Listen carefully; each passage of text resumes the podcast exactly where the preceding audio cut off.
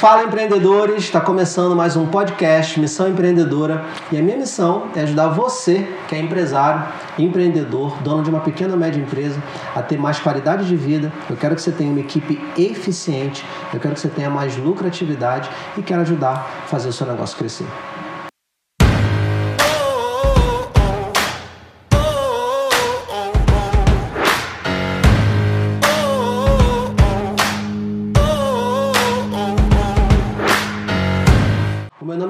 Rodrigues e eu tenho comigo hoje uma pessoa que vai nos ajudar. A gente vai conversar sobre como gerenciar uma rede de loja. Eu tenho certeza que você vai amar esse conteúdo de hoje.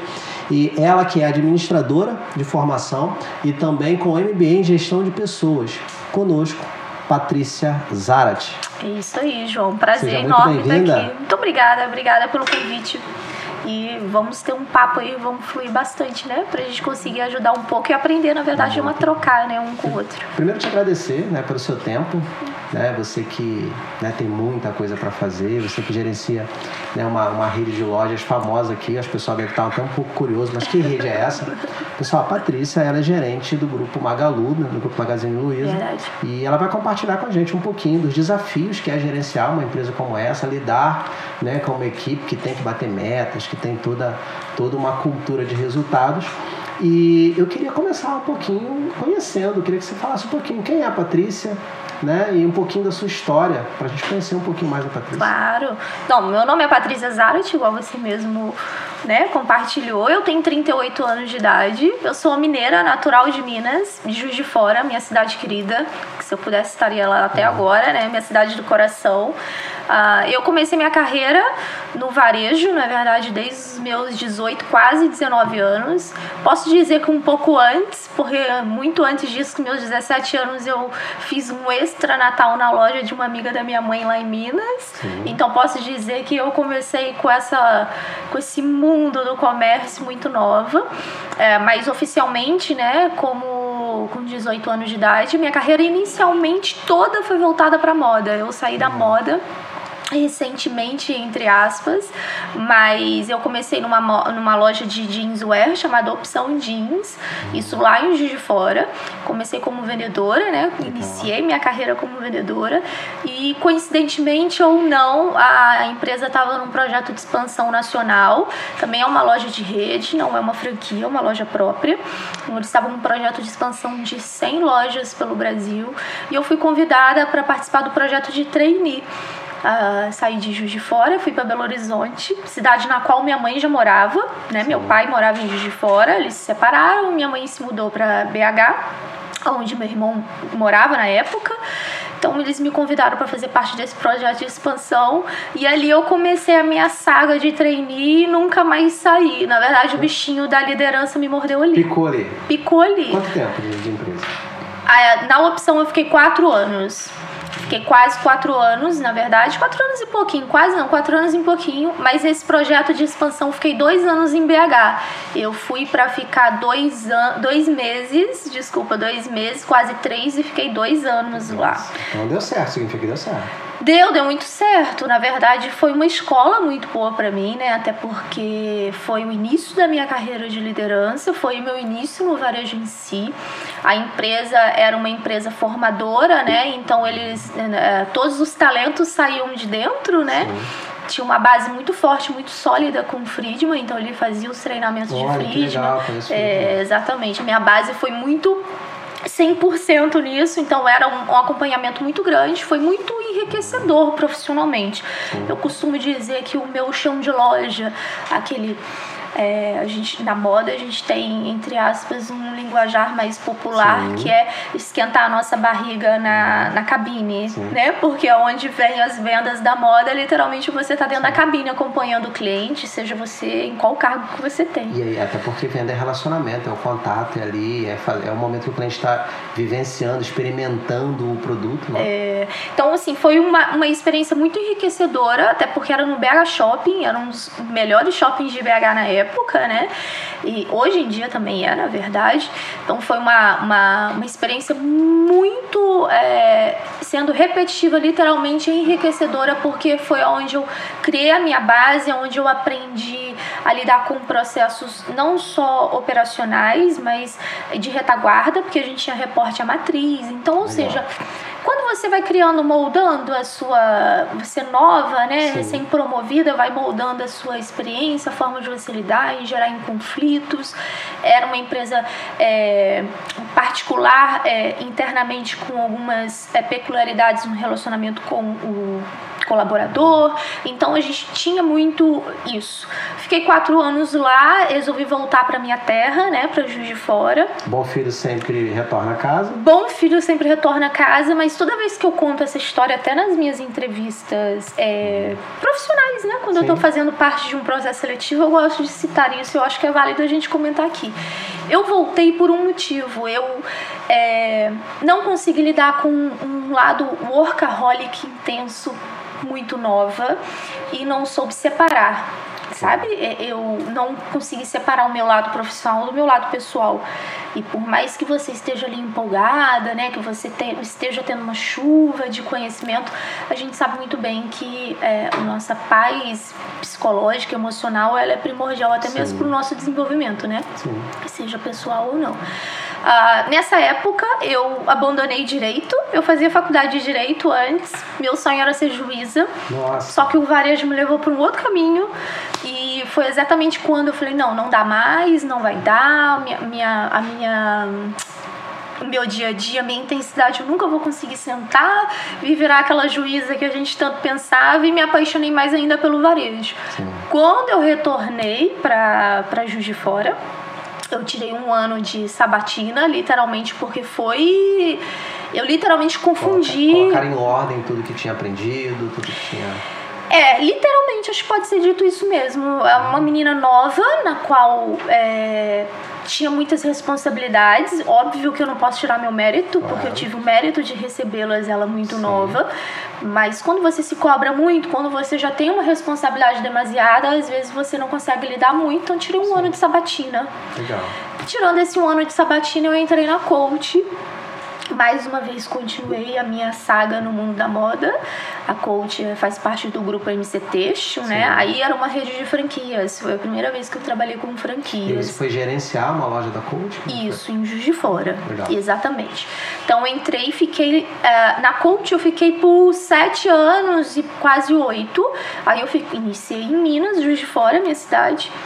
Quando a minha franqueada é, se desfez da franquia, eu falei, eu vou sair eu vou sair de Minas porque eu já tô aqui, Juiz de Fora é uma cidade pequena, se eu não sair daqui eu não vou conseguir crescer, aquela coisa que a gente tem de interior, né? Sim.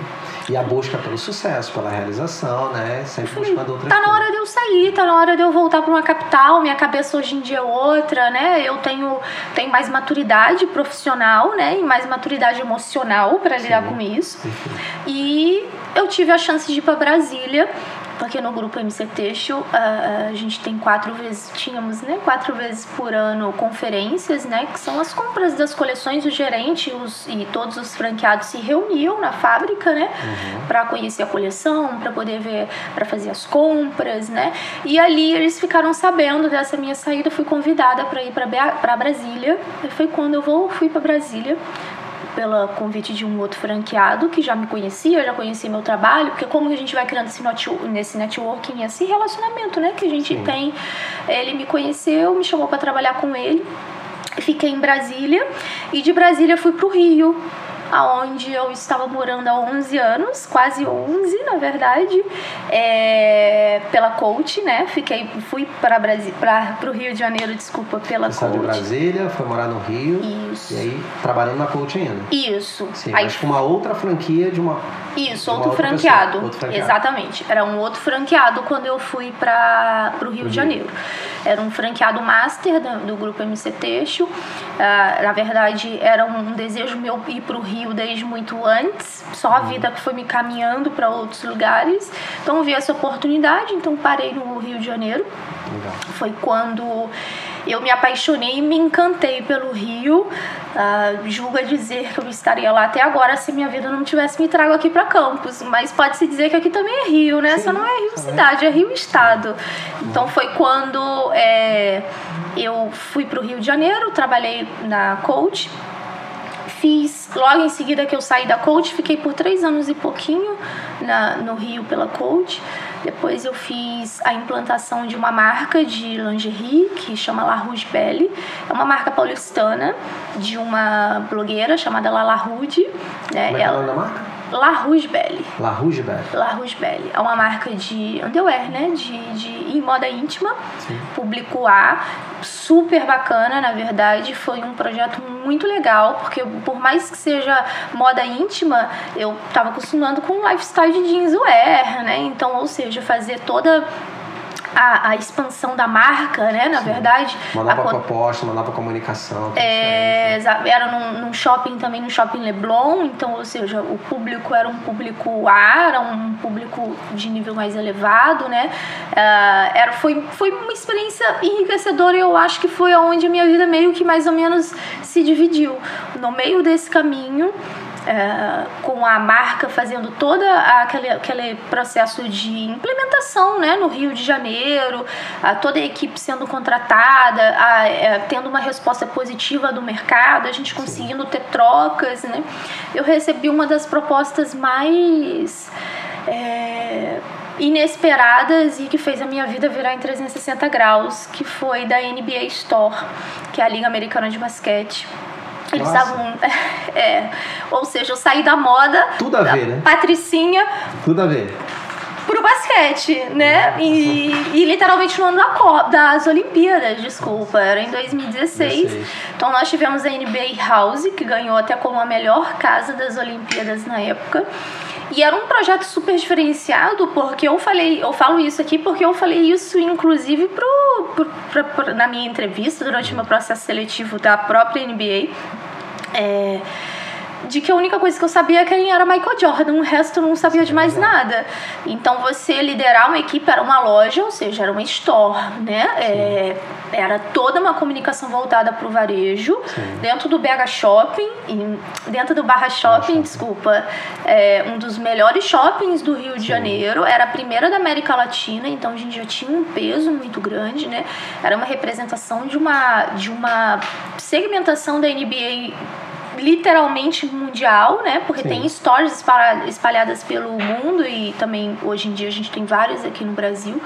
Mas era esse projeto piloto e foi muito desafiador e na verdade foi aonde eu consegui entender e, e literalmente falar assim, não, você não, não precisa só liderar o mundo da moda, você consegue caminhar por outros é, percursos, não que eu duvidava da minha, da, da minha potência Sim. ou do meu conhecimento, mas a gente sabe muito bem que, principalmente quando você tem pessoas, quando você é, propaga uma ideia, quando você é um líder e dissemina, quando você tem conhecimento de causa, quando você tem bagagem e engajamento, ele se torna muito mais fluido, você tá, né? Você está dizendo que é, a sua experiência, né, a Patrícia de hoje, a profissional de hoje, ela foi construída a partir dessa dessa vamos chamar de coletânea aí de, de, de, experiências que você teve em segmentos diferentes Sim. que foram te moldando, né? E hoje, como é que foi chegar na Magalu, né? Quanto tempo depois dessa empresa, depois da MBA, né? Dessa empresa de MBA que você foi para Magalu, como é que foi? Não, depois da é MBA, não, depois da MBA eu ainda trabalhei numa empresa de tecnologia e inovação. Eu supervisionava umas franquias é, no Rio de Janeiro e da qual eu fiz. Pode se entrar, não vou dizer o nome, mas pode se entrar que meu divisor de água para poder conseguir procurar outro lugar foi exatamente um pouco do que entra dentro da nossa conversa, que é o gestão de pessoas. Sim. A cultura da empresa, o mindset da diretoria, é, toda a filosofia que essa empresa na qual eu trabalhava é, perpetuava e queria que fosse disseminada era totalmente contra a minha ideologia. Eu estava começando a ter conflitos pessoais com que eu tinha que, de, que dissipar. E tudo bem que nós somos pessoas antes de sermos funcionários, mas a gente sabe muito bem que a gente precisa ter o nosso lado profissional do que a empresa quer que a gente dissipe, né? Sim. Aliado com a questão humana, que nós somos humanos, então o relacionamento só consegue fluir por conta disso foi quando eu falei assim: quer saber? Eu vou começar a procurar um outro lugar porque eu não tô feliz. E eu fico onde eu tô feliz.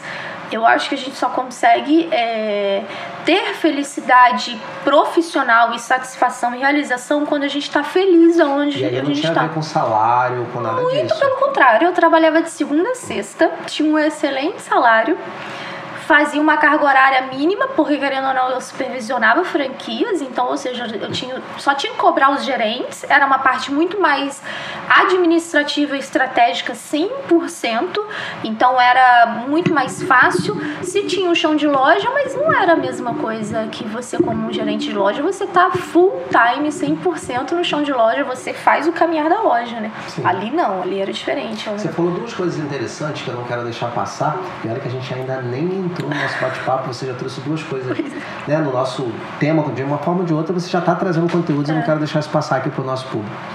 É, você, você comentou sobre a experiência de reunir, eu acho que foi na Coach, onde vocês se reuniam quatro vezes no ano para fazer análise das coleções, tudo isso.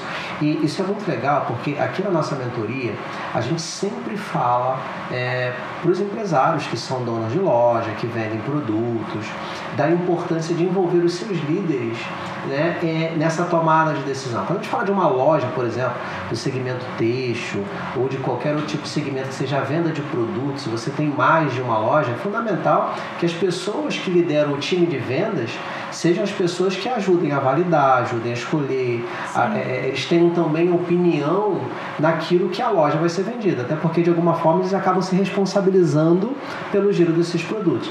É claro que existe todo um olhar estratégico né, para se escolher uma coleção, mas a participação faz com que é, um líder, um gerente se sinta pertencente, também responsável por aquele resultado. É assim que funciona? É, concordo. Na verdade, é muito baseado nisso, isso vai muito de quem quem é o seu parceiro, né? Quem é o seu superior.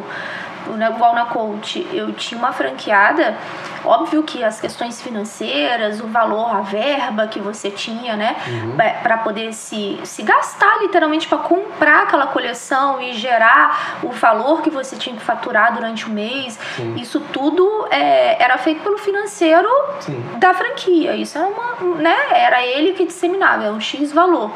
Só que eu tive a oportunidade de aprender a fazer compras. Então, ou seja, se eu não tivesse é, esse olho aberto e, essa confiança e esse ensinar de uma pessoa na qual era minha chefe, é, eu não teria aprendido isso. E talvez compraria errado. Compraria errado ou, ou simplesmente seria uma pessoa que tem que vender o que tá ali simplesmente porque tá ali e o seu papel é vender. Então você está trazendo um outro olhar que é muito importante para quem está nos ouvindo. Sim. Né? Que é, não é só saber vender? É também saber comprar e aprender isso. É importante que o líder tenha esse olhar estratégico de compras. É. Né? E ele só vai ter se o superior dele permitir a ter. Tanto que às vezes acontece, não, eu não passei por isso em nenhum lugar, até porque na NBA eu também fazia as compras, né? Então isso me deu uma bagagem mais forte, ou seja, eu tinha segurança no produto que eu comprava, eu conseguia fazer a leitura do meu cliente, eu conseguia fazer a leitura do perfil no local onde a loja estava, eu conseguia fazer perfil inclusive do meu, do meu vendedor. Porque como que o seu vendedor vende o produto? Ele tem que confiar no produto, ele tem que gostar do produto. Na moda, existe um, um, não sei se hoje em dia, me desculpem se eu estiver falando, mas eu acho que pessoas não mudam muito, né? Principalmente nesse tipo de coisa. É, na moda, o vendedor ele vende o que ele mais gosta. Sim. Quando se tem uma arara, ah, se, se você, seja qual for, enfim, você gostou daquela peça, você pode ter certeza que vai ser a primeira a esgotar. Por quê? Porque ele gostou. Então ele impulsiona aquilo ali de uma forma que se torna inconscientemente muito mais forte para poder vender para o E eu cliente. conecto isso com a outra coisa que você falou, que me chamou muita atenção, que foi um momento em que você não estava feliz, né, em uma das empresas que você trabalhou, e que você queria dar uma reviravolta na sua vida, e isso não tinha a ver com salário, não tinha a ver com, com a empresa, você simplesmente não estava feliz ali e queria dar uma reviravolta. Significa que, quando a gente está buscando sucesso, eu tenho que preocupar em ser feliz para que isso aconteça. Né? É. E aí, quando você diz que você é, aprendeu isso porque foi dado espaço, significa que muitas das vezes eu tenho que ter espaço do meu líder para que eu me sinta empoderado, para que eu me sinta feliz, para que eu me sinta, enquanto líder também da minha empresa, é, corresponsável por aquilo que eu estou gerando na, na empresa Sim. e automaticamente eu consigo ensinar isso para o meu time. Sim. Porque se eu não sou, me sinto pertencente, se eu não me sinto ouvido, uhum. se eu não sinto que eu tenho espaço, se a empresa está me podando, né? se existe só as decisões são centralizadas na cúpula e eu não consigo participar, é possível que isso gere uma certa desmotivação. É, é. eu costumo dizer que, a, a, independente do cargo, é, tem que se ter uma liberdade assistida. Sabe? Disso, liberdade assistida. Ou seja, você é, não quer dizer que você está largando uma demanda, seja ela média ou grave, no braço de uma pessoa e se der errado o problema é dela. Não, até porque a gente sabe muito bem que é, é eu como líder ou qualquer pessoa que carregue qualquer parte que seja de liderança, seja diretoria, onde for, se ela é responsável e tem liderados, e o seu liderado erra, a culpa também é tua. Sim. A gente carrega a culpa de tudo, até Sim. do que nós não temos culpa, Sim. né? Porque querendo ou não, é uma pessoa que está ali, ela, ela está debaixo das suas asas, ela está debaixo. Eu sempre digo, Patrícia, a empresa é reflexo do dono. É. E a equipe é reflexo do líder. Exatamente. Então, tudo que acontece, no final, vai parar lá no empresário, né? É. Então, o empresário é responsável, ele está lá no topo da pirâmide, ele, é, ele, tem que ser estratégico, esse o lugar dele. Mas ele tem alguém que é tático, que é essa liderança, que é esse gerente. E essa equipe operacional, né, que opera, que atende, que está ali no dia a dia da empresa, ela é liderada por esse líder. Então, tudo que acontece na operação é responsabilidade desse líder. É exatamente o que você está falando. É, então, eu costumo dizer que a liberdade assistida, ela constrói talentos. Porque é, tem erros que eles são permitidos acontecer. Nossa, eu falo muito isso. Porque tem erros que ele faz com que o seu colaborador aprenda muito mais que se ele só 100% acertasse. Porque ele vai conseguir ter uma outra visão daquele pequeno erro. Óbvio que a gente sabe que tem erros que, que são estratosféricos e que causam Sim, prejuízo. Mas, mas a gente sabe muito bem que a gente consegue controlar por isso, que é a liberdade assistida. Eu posso fazer uma pergunta Pode. que eu sempre faço para os mentorados? É, eu sempre pergunto assim. Eu primeiro vou te fazer a pergunta e quero que você me responda. Patrícia, você como líder, você é boa de resolver problemas? Olha, eu vou te dizer que eu acho que se eu não conseguisse resolver problemas, eu não podia nem estar onde eu tô mais. Mas eu acho que eu sou sim, eu acho que eu sou boa de resolver problemas. Ok. Então, vamos lá. Quando um bom líder, né, quando um líder é bom em resolver problemas, ele resolve um problema e o problema acaba ou o problema volta? Se você resolver o problema e resolver sozinho, sem compartilhar a resolução do problema, ele vai voltar sempre no seu colo. E você vai ficar extremamente irritado uma hora e você vai achar que é a ineficiência da outra pessoa. Mas na verdade é você que está errando em não me ensinar a outra pessoa. Né? Uhum. Então eu acho que resolver problemas, é, eu costumo dizer que assim, o meu nome ele é dito 80 vezes no mínimo. É, Pati, Pati, parte, às vezes com coisas que você já falou para o mesmo colaborador mais cedo ou semana passada. Uhum. Mas você tem que entender qual é o momento da sua equipe. E se você breca muito isso, igual é, é bom você ser resolver, resolvedor, que nem Sim. existe isso, mas ser um bom solucionador de problemas, que além da sua equipe confiar em você, ela vai conseguir aprender da forma certa. E se você tiver o direcionamento certinho de passar o feedback, eu pelo menos trabalho assim. Eu acho que não tem fórmula de bolo. Sim. Eu acho que é um pouco da situação onde você tá, da sua personalidade e da sua e do seu perfil profissional. Mas eu acho que quando você direciona o problema com a solução, primeiro segura, né? E depois passa, compartilha, eu acho que ele se torna mais. Então, tem, tem uma estratégia que a gente utiliza na mentoria a missão empreendedora, que é um trabalho que a gente faz né? A gente tem clientes espalhados pelo Brasil inteiro, alguns clientes fora do país, Suíça, Angola, França, Portugal, e desenvolvendo líderes, desenvolvendo pessoas que têm time né, para dar conta. E um dos maiores problemas que a gente encontra e uma das maiores reclamações que a gente ouve de todos os líderes é a questão que os funcionários perguntam sempre as mesmas coisas. E a gente desenvolveu um método, um método simples, né, que tem a ver com, com, com essa. Você chamou de delegação assistida? Como é liberdade assistida. Liberdade assistida, gostei disso. Tem a ver com essa liberdade assistida, que é entender que a melhor forma de você evitar que as pessoas te façam sempre as mesmas perguntas é não responder as perguntas. Mas como assim, João, não responder as perguntas uma vez que as pessoas precisam de respostas? É. É, eu acredito, Patrícia, que a maioria das vezes as pessoas perguntam por dois motivos. Um, elas estão inseguras. É, faz sentido. Dois, elas verdadeiramente não sabem. Então, vamos pegar a primeira. Se elas estão inseguras, significa que elas têm noção, elas sabem, mas só estão inseguras. Então, se eu sei que o meu colaborador está inseguro, o que eu preciso é dar segurança para ele. Então, nessa, nessa situação especificamente, eu, eu não preciso responder. Eu posso empoderá-lo a encontrar a resposta, perguntando simplesmente para ele: eu, acredito que você já sabe como resolver isso. Qual é a sua dúvida específica? Né? Eu sei que você já fez isso outras vezes. Me fala como você faria se você estivesse no meu lugar. Como você acredita que isso deve ser feito?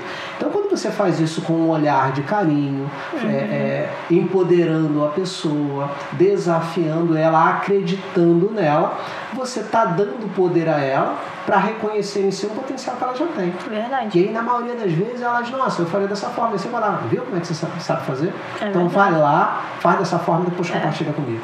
E é impressionante como isso tem dado certo, como isso tem ajudado muita gente a, a estimular os seus colaboradores e evitar que algumas dessas perguntas rotineiras aconteçam. Na semana passada, eu estava dando uma mentoria para uma empresa lá de São Paulo e falando disso. Na semana retrasada, eu ensinei isso e na semana passada eu tive um feedback porque a líder comentou o seguinte: João, magnífico, foi maravilhoso.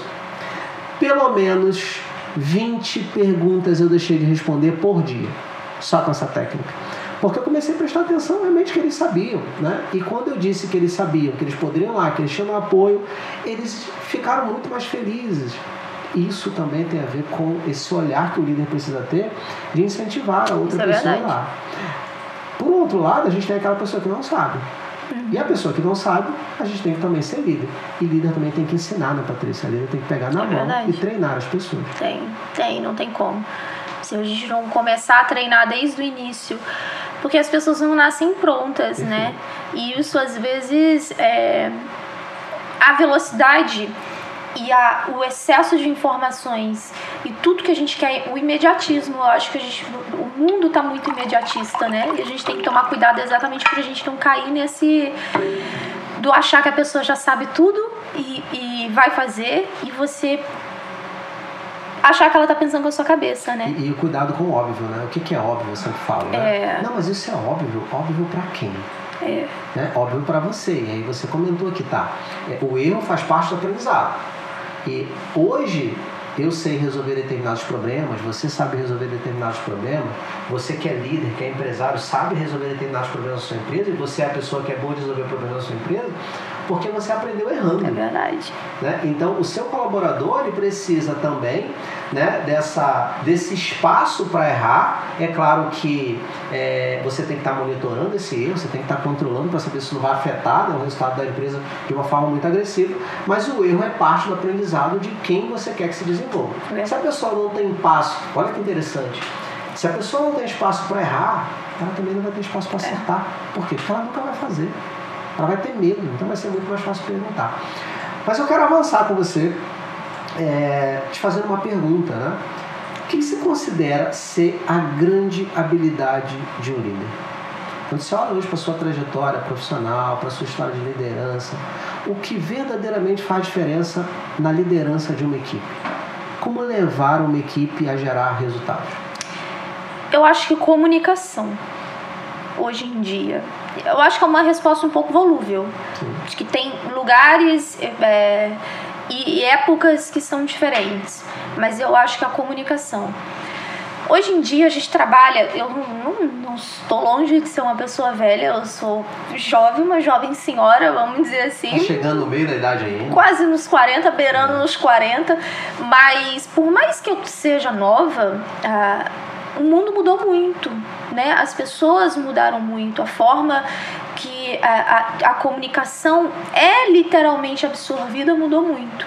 Então eu acho que hoje em dia, com essas gerações novas, principalmente, normalmente o, o, o, braçal são, são jovens, Sim. né? Se a gente não conseguir falar a mesma linguagem, ter o mesmo entendimento.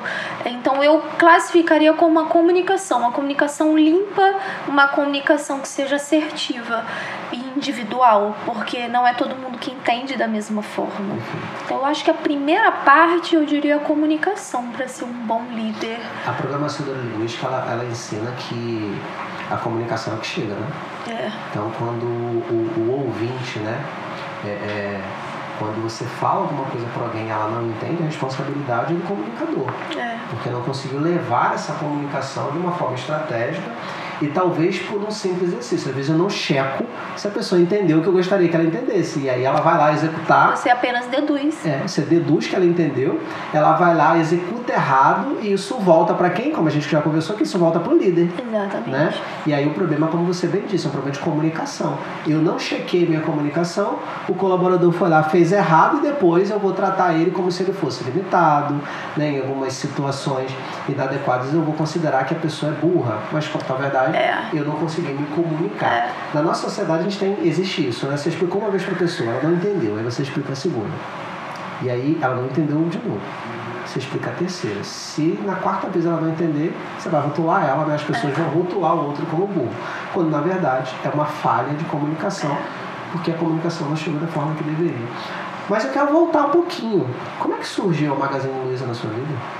Então foi exatamente nesse momento na qual eu me senti insatisfeita e incompatível com a ideologia da empresa na qual eu, eu estava. Falei, não, não vou ficar aqui porque eu não estou feliz. Então, passeando um dia no LinkedIn, quer saber? Famoso LinkedIn? Famoso LinkedIn, né? As pessoas ainda tem muita gente não acredita no LinkedIn. Olha, o LinkedIn ele existe de forma real e ele funciona real, né? E só acho que tem que não é nem o assunto desse aqui, mas é tem apenas que saber usar a ferramenta, porque se você não usar ela direito, realmente a gente não consegue. Fica aí a dica para você que está vendo a gente Patrícia, eu tô falando daquela câmera lá, você pode Eu falo nessa, né? É. Então, olha, aprendam a usar o LinkedIn, porque se vocês aprenderem a usar o LinkedIn, tanto empresa para captação, Sim. né, de, de, de, recursos humanos, quanto para quem está querendo uma nova oportunidade. Sim. É excelente. Eu, particularmente, consegui essa oportunidade passeando no LinkedIn, fui, criei um filtrinho, falei, quer saber? Apertei o enter e falei, eu vou me candidatar vou dizer isso, porque eu disse isso durante meu processo seletivo, então não tenho por que dizer aqui. Particularmente achei que eu não passaria nem do filtro. Nossa. É, não por conta da, da minha experiência, nem por conta de não acreditar no meu potencial, mas é porque é um segmento do varejo muito fechado, né? Eu nunca trabalhei numa loja de, de desse segmento. Falei, ah, não vou me chamar não. Mas para quem trabalhou com moda, né? Moda street, moda underwear. Quem trabalhou com NBA, né? É, NBA, NBA. é a Liga Americana de Basquete, o Isso, esporte, que é uma das. É, NBA. É.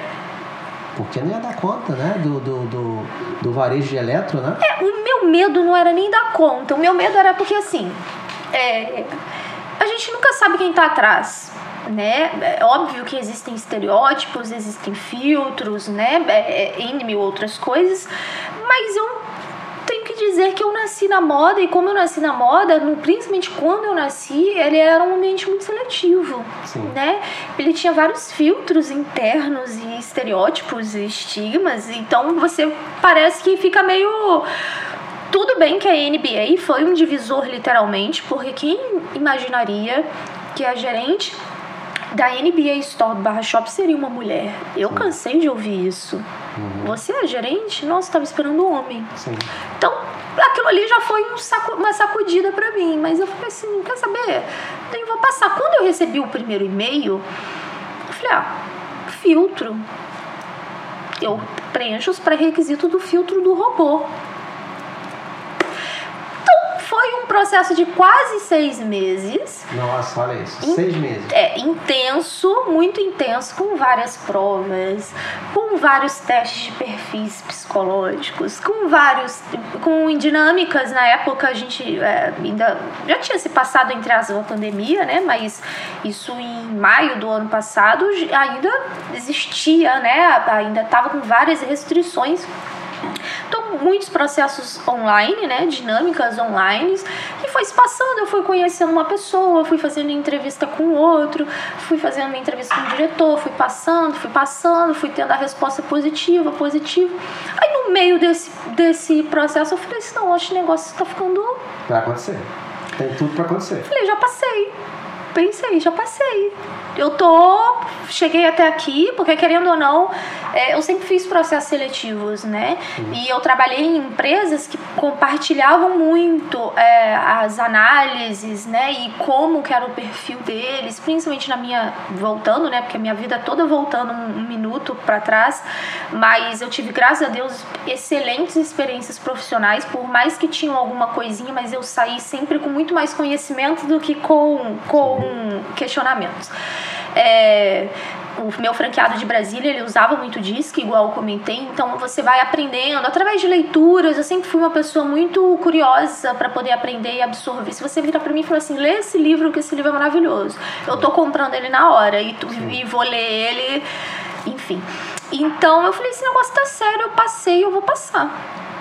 Eu falei, tá dentro. Comecei a fazer um, é, estudos maiores, né, para poder me dar uma base de segurança, porque a gente, é, a gente consegue aprender tudo que a gente tem vontade de aprender.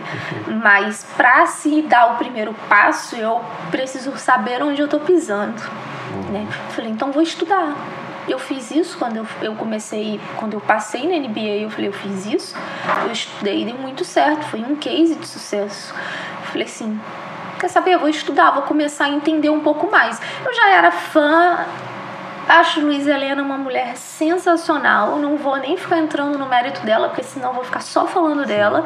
Então eu já tinha uma visão. Eu falei, não, eu quero trabalhar com essa mulher. Né? Eu quero trabalhar para ela. Eu quero entender.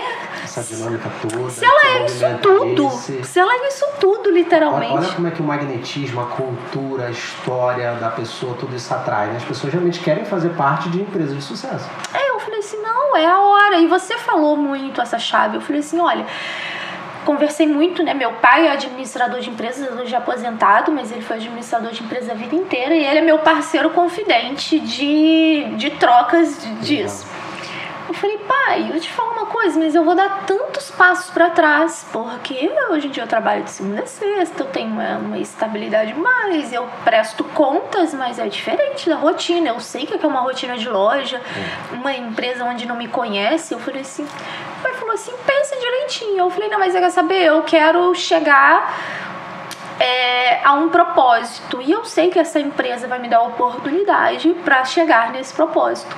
Então vou seguir segui o processo seletivo inteiro. Quando eu recebi a resposta positiva, eu falei assim: e agora? Fiquei pensando assim: e agora? O que, que eu vou fazer? Falei: não, tá bom demais para ser verdade. Sabe? É, todas as minhas agendas após a aprovação, o cuidado que a empresa tem com o colaborador, cuidado que eles têm com a inserção do colaborador. Eu costumava que eu dizia, que eu finalizava as agendas online, né, que, que, que o meu grupo participava, porque eu entrei no projeto externo. Então, ou seja, era um projeto, entre aspas, inovador para a empresa. Foi a segunda vez na história que eles contratam gerentes externos do mercado, porque é uma empresa de carreira, Sim. é uma empresa que você constrói a sua carreira lá dentro. E você chega no cargo máximo de uma loja, então é uma baita responsabilidade, tanto de quem participa quanto da própria empresa para fazer dar certo. Porque... Então, explica um pouquinho para gente como é que funciona você é contratado por uma empresa de carreira atuando dentro do negócio magazine. Então, como é que funciona isso? Porque o nosso público aqui é o pequeno e o médio empresário que muitas vezes ele não tem clareza dessas estruturas maiores, como essas estruturas funcionam. Então, vamos aproveitar esse espaço para trazer um pouco de lucidez né, é, simplificando ao máximo. Como é que funciona? Uma empresa de carreira contrata os profissionais, alocam esses profissionais dentro da estrutura de uma empresa, como é a Magazine Luiza, mas a carreira e a, a pessoa é gerenciada pela empresa que foi contratada, correto? Não, na verdade não, não, não, acho que eu me expressei errado. Empresa de carreira, é, o Magazine, você começa, é de, a sua carreira é construída tá lá dentro. Dentro da própria Isso, magazine. ela é uma empresa de carreira, ou seja, ela é uma empresa que que você constrói a sua carreira lá dentro. Agora Tem um plano, é eu que me expressei errado, desculpa. É um, existe um plano de carreira muito forte dentro do Magazine. Você tem possibilidade de crescer dentro do Magazine rápido, inclusive. Sabe? É uma empresa que ela tem processos seletivos constantes internos, ela dá para o colaborador a- o conhecimento e a forma dele conseguir crescer. Existem vários cargos de liderança dentro da loja, o gerente é apenas o cargo máximo. Então você pode ser um conselheiro, você pode ser é, um vendedor especial, que são cargos de, de liderança. O estoque tem um líder. Então, ou seja, a gente não trabalha como uma liderança isolada. Você pode ser muita coisa na empresa. Você pode ser muita coisa dentro da empresa. E para você entrar dentro de uma empresa que tem essa filosofia, ou seja, que não contrata pessoas externas, né, para uma loja, a gente não está falando do escritório, não está falando das outras partes. É uma responsabilidade, responsabilidade muito grande na parte do treinamento e da gente que entra, porque é, nós tínhamos todos os meus colegas desse projeto, que somos oito atualmente, é, temos histórias. Eu tenho colegas que tem, eu tenho um colega que tem 20 anos de via varejo, tinha 20 anos, então você entra ali no cargo é, de uma empresa que tem uma cultura totalmente diferente, porque o Magazine tem uma cultura particular e você precisa ser inserido nessa cultura. E como que você é inserido dentro dessa, dessa cultura se não tiver um treinamento sólido te mostrando o que é a empresa? Perfeito. né? Porque o que nós recebemos foi um treinamento do que é a empresa. Tanto que, voltando ao comentário que eu tinha feito, toda a agenda online que nós tínhamos, eu desligava meu computador e eu pensava, tá bom demais para ser verdade. Sabe aquela, aquele, aquela síndrome de, de, de cachorro é vira-lata? mesmo? Eu Falei, não, isso daqui tá bom demais pra ser verdade. Uma hora Uma hora eles vão se revelar. uma hora vai sair alguém de trás falando pegadinha, entendeu? Eu falei, não, não é possível, não é possível, é muito perfeito, sabe? Eu falo assim, é um cuidado na integração muito grande, é um carinho, é um escutar, é preparar uma agenda é, que condiz com a filosofia da empresa, mas fazendo com que você entenda não simplesmente assim, olha, aqui é assim, assim, assado, você vai ter que fazer isso, isso, isso. Não, fazendo com que você entre dentro do mindset da empresa, dentro da cultura da empresa, absorva, tanto que tem uma coisa que chama sangue azul, né? A gente fala que o sangue é azul, porque a cor do magazine é azul, para você conseguir ser o propagador, como seja, para você conseguir dissipar isso de uma forma num projeto de uma região nova, porque o Rio de Janeiro é uma região nova, é, na qual as empresas não dominam esse, na qual os colaboradores não dominam esse, esse conhecimento, né? Não sabe o que que é o Magazine Luiza, né? Só sabe que o Magazine Luiza é uma grande varejista e é concorrente das Casas Bahia Sim. Né? Mas para você trabalhar ali dentro, você precisa ter literalmente a cultura enraizada, porque E a senão você empresa não ela consegue. cuida de passar essa cultura. Ela cuida, ela cuida muito, na verdade. É, acho que não é segredo para ninguém. Se fizerem uma breve pesquisa, tem até uma matéria super interessante. Depois eu vou deixar o link e te mando se você quiser compartilhar, que é a própria Luísa Helena compartilhando. A gente tem. é, ritos de comunhão toda segunda-feira, é, quarta-feira. Quinta-feira é uma TV interna que se chama TV Luiza. Então, isso tudo ajuda é, propagar a cultura. Sim. Porque somos pessoas, quem propaga são as pessoas. Sim. Mas se a cultura deixar se perder no meio do caminho, se você não faz com que aquilo se massifique, que vire uma rotina, Eu costumo dizer, Patrícia, que quando a empresa ela não comunica a cultura que ela quer, É. as pessoas trazem a sua cultura, todo mundo tem a sua. E quando a, a empresa não comunica e todos trazem, na verdade a empresa ela vira um ambiente onde ninguém sabe exatamente o que, como e quando fazer as É. coisas. Então, a importância de cuidar, fomentar e cultura não tem a ver só com treinamento. Eu acredito que cultura tem a ver com educar as pessoas Sim. em relação àquela forma de se conviver, aquela forma de atuar, de tomar decisões, de tratar o cliente. Então, isso é muito poderoso. É o famoso jeito de ser, jeito né? De ser. A gente tem um jeito de ser, um jeito Magalu de ser, né? É, e a Luísa Helena, ela é a grande propagadora disso, ela é a grande mãe de tudo e tanto que quando ela fala, se torna quase que lei, Sim. mas não na, na, na questão Sim, de. É pela história, pelo respeito. É pelo respeito, é, é pelo. É muito isso, né? A uhum. gente tem um, é, um cuidado muito grande com o cliente, a empresa preza muito isso, a empresa preza muito a cultura de, do respeito, né? De ser diversificado. Então eu acho que isso tudo é muito do que você disse. Não adianta a missão, visão e valores, ela não tem que ser algo que está preso na parede. Ela precisa ser executada. E ela só vai ser executada se tiver um impulsionamento para ser executado. Se deixar ela ser apagada, se deixar aquilo ali não virar uma, uma rotina diária, um hábito de costume, uma conversa corriqueira, é você pensar, poxa, essa decisão eu tomaria assim. Sim porque a cultura da minha empresa é assim. A minha empresa espera que eu tome a decisão dessa é forma. entra no piloto automático de todo mundo. Entra você no sabe piloto exatamente automático. o que fazer. E é interessante quando você fala das bases da cultura, né? E toda cultura ela começa a ser desenhada a partir da concepção de uma missão, que é o que a empresa faz, da visão, da onde a empresa quer chegar, dos valores que norteiam os comportamentos dentro da empresa. Existe uma ferramenta que a gente utiliza que se chama Manual de Conduta de Valores que é, é, a clareza daquilo que devemos fazer e também daquilo que não devemos fazer é. né, dentro da empresa. E quando uma empresa tem isso, fica muito mais fácil é, liderar as pessoas. E aí vem minha próxima pergunta. Até que ponto você realmente sente, você percebe que a cultura auxilia o seu trabalho de liderança? 100%.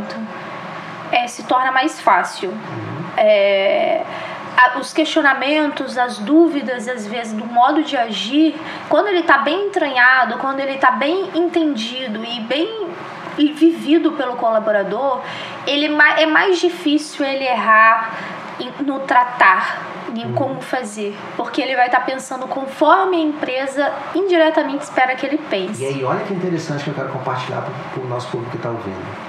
Esse é um trabalho que não começa no líder, não efetivamente no gerente. É um trabalho que vem da empresa. Vem. Então a empresa ela está fazendo esse trabalho de implementação, consolidação da cultura o tempo todo com toda a empresa, inclusive com o próprio líder que também precisa entender essa cultura para viver essa cultura.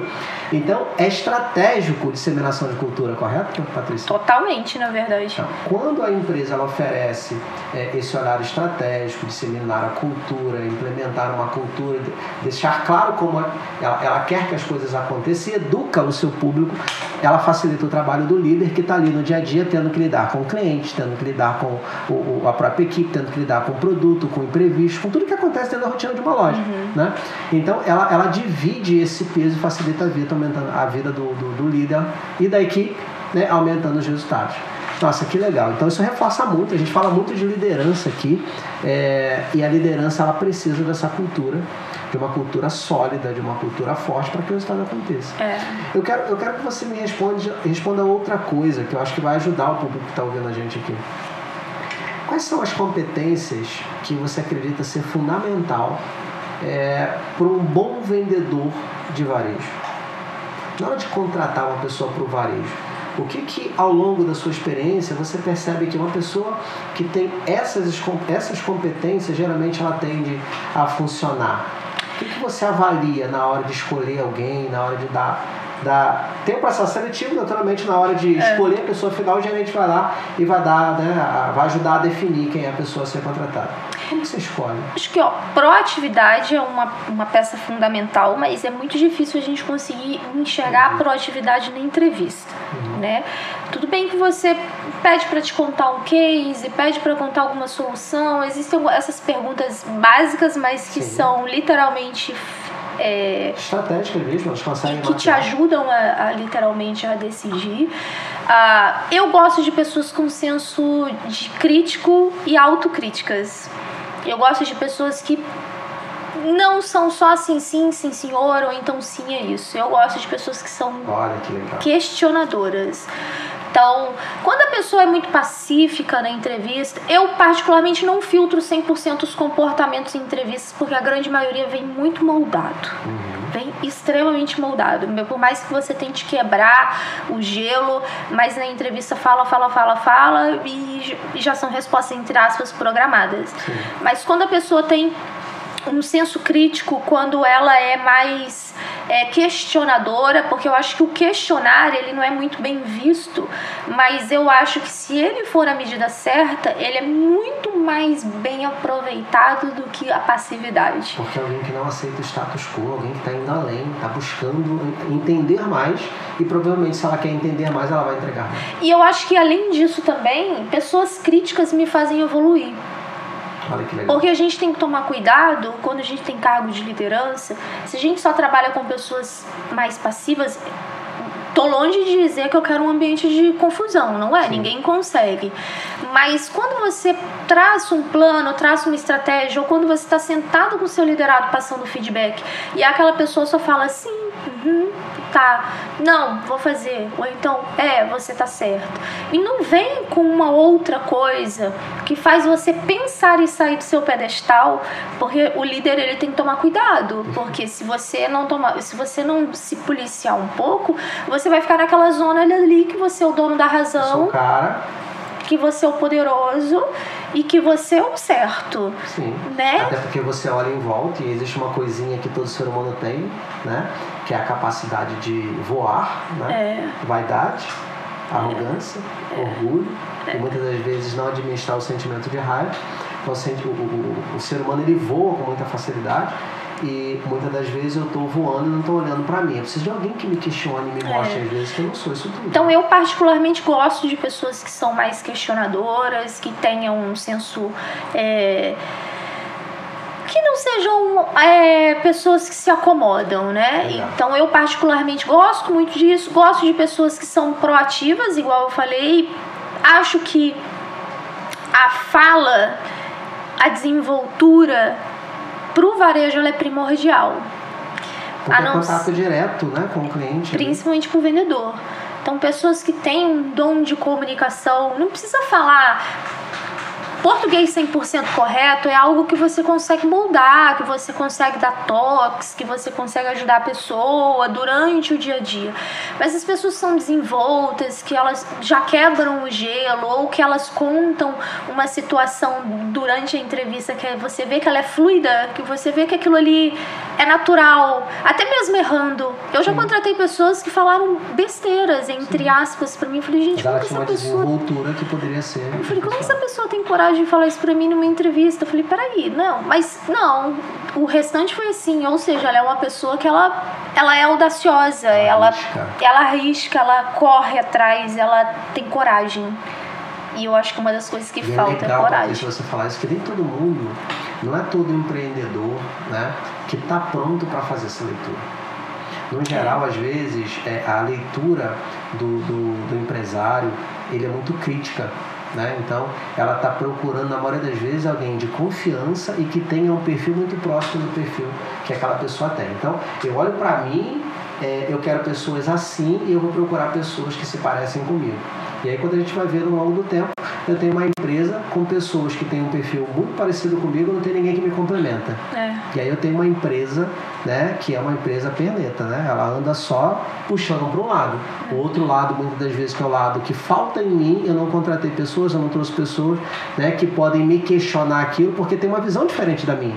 Então, pessoas que pensam diferente de mim, elas me complementam. Pessoas que pensam diferente de mim, elas me ajudam a enxergar aquilo que dentro do meu, da minha zona de conforto eu não vou enxergar. É. Para vendedor, eu classificaria assim. E o rest... os cada cargo tem um perfil, né? A gente tem que puxar a pessoa de acordo com o perfil do cargo que a gente quer, né? Então, para vendedor, eu particularmente prefiro pessoas. Eu prefiro segurar do que dar empurrão. Olha isso. Sabe? Eu particularmente acho que pessoas que você segura, que você dá uma disso. controlada, é pro varejo que é muito dinâmico, que você precisa ter uma, um- uma rapidez muito grande, principalmente de raciocínio, de Muito virada, bom eu prefiro. Muito bom. Eu gosto também, eu sempre digo, é muito melhor você ter alguém que erra pelo excesso, e você tem que segurar ela, que você está dizendo, do que ter pessoas que erram pela falha. Você tem que ficar empurrando a pessoa o tempo todo. É. Cansa muito mais ficar empurrando as pessoas. Muito quando você mais. tem alguém com iniciativa, ela pode errar, mas ela errou tentando. É. muito ruim quando as pessoas erram porque nem tentaram, nem saíram do lugar. E aí você tem o quê? Uma empresa que se você não fizer, ninguém faz. Se você não agir, ninguém faz. Se você não der o primeiro passo, ninguém vai dar. E é aquela sensação de que só você resolve as coisas aqui porque as pessoas não têm aquela iniciativa. Iniciativa, né? Proatividade foi o primeiro É. Eu gosto de pessoas proativas. falou. Não vou mentir. Eu acho que a proatividade faz você chegar a lugares longe, distantes, literalmente. Faz você alçar voos que você jamais imaginaria. Abre portas. Eu acho que a maior coisa é a proatividade. Legal. Patrícia, eu quero finalizar com você, pedindo para você deixar uma orientação, uma dica, um insight, algo que você possa contribuir com a vida de quem tem o desafio de liderar uma equipe. O que, que é importante na hora de fazer uma equipe dar resultados? Olha, eu carregava essa frase muito antes de trabalhar onde eu trabalho. E é uma frase que vem atrás do nosso crachá. Então fala para eles lá. Assim, faça aos outros o que você gostaria que fizessem para si mesmo. Acho que quando você. é, Isso é uma frase que cabe em todos os sentidos. Desde uma tratativa com o cliente, desde um feedback com o colaborador, é, desde um atendimento, desde o início até o final. Então, acho que você fazer aos outros o que você gostaria que fizessem para si mesmo é, já é o princípio de muita coisa. Eu acho que é, liderar pessoas é uma responsabilidade muito grande, mas a gente tem que lembrar qual é a melhor e maior riqueza de uma empresa. Não está no seu bem, não está no, na- no, no produto que você vende. Né? A maior riqueza é o fator humano, São que as são pessoas. as pessoas. Então, se a gente não conseguir literalmente fazer com que as pessoas trabalham, trabalhem pra gente de uma forma que seja motivadora, que é- elas entendam os seus defeitos, entendam as suas qualidades, mas que façam por você, né? E não pra você. Então eu particularmente procuro carregar muito isso pra minha liderança e acho que pra você lidar com pessoas, você tem que primeiro partir desses princípios e não simplesmente do eu mando e você obedece. Muito bom, Patrícia. Obrigado por tudo, obrigado por esse espaço, por esse tempo. E foi muito legal essa troca. Ver que você conseguiu ao longo da sua trajetória né, amealhar muito conhecimento e poder usar isso e compartilhar com a gente. Vou te convidar para outros bate-papos aqui com a gente. foi muito É, Foi bom. ótimo, foi ótimo, passou Tá super rápido. Muito rápido. São aí quase uma horinha de bate-papo. É, E eu quero convidar você que está ouvindo a gente aqui, a, se você estiver no YouTube, compartilha aí, coloca aí o seu comentário, compartilha esse material com pessoas que você acredita que podem se beneficiar desse conteúdo. Afinal, nosso objetivo aqui é ajudar você a ter uma empresa mais eficiente, mais rentável, mais produtiva, mais lucrativa. E se você estiver no Spotify, também você pode deixar seus comentários, também pode clicar no sininho aí para receber as nossas notificações. E eu vejo você no nosso próximo podcast.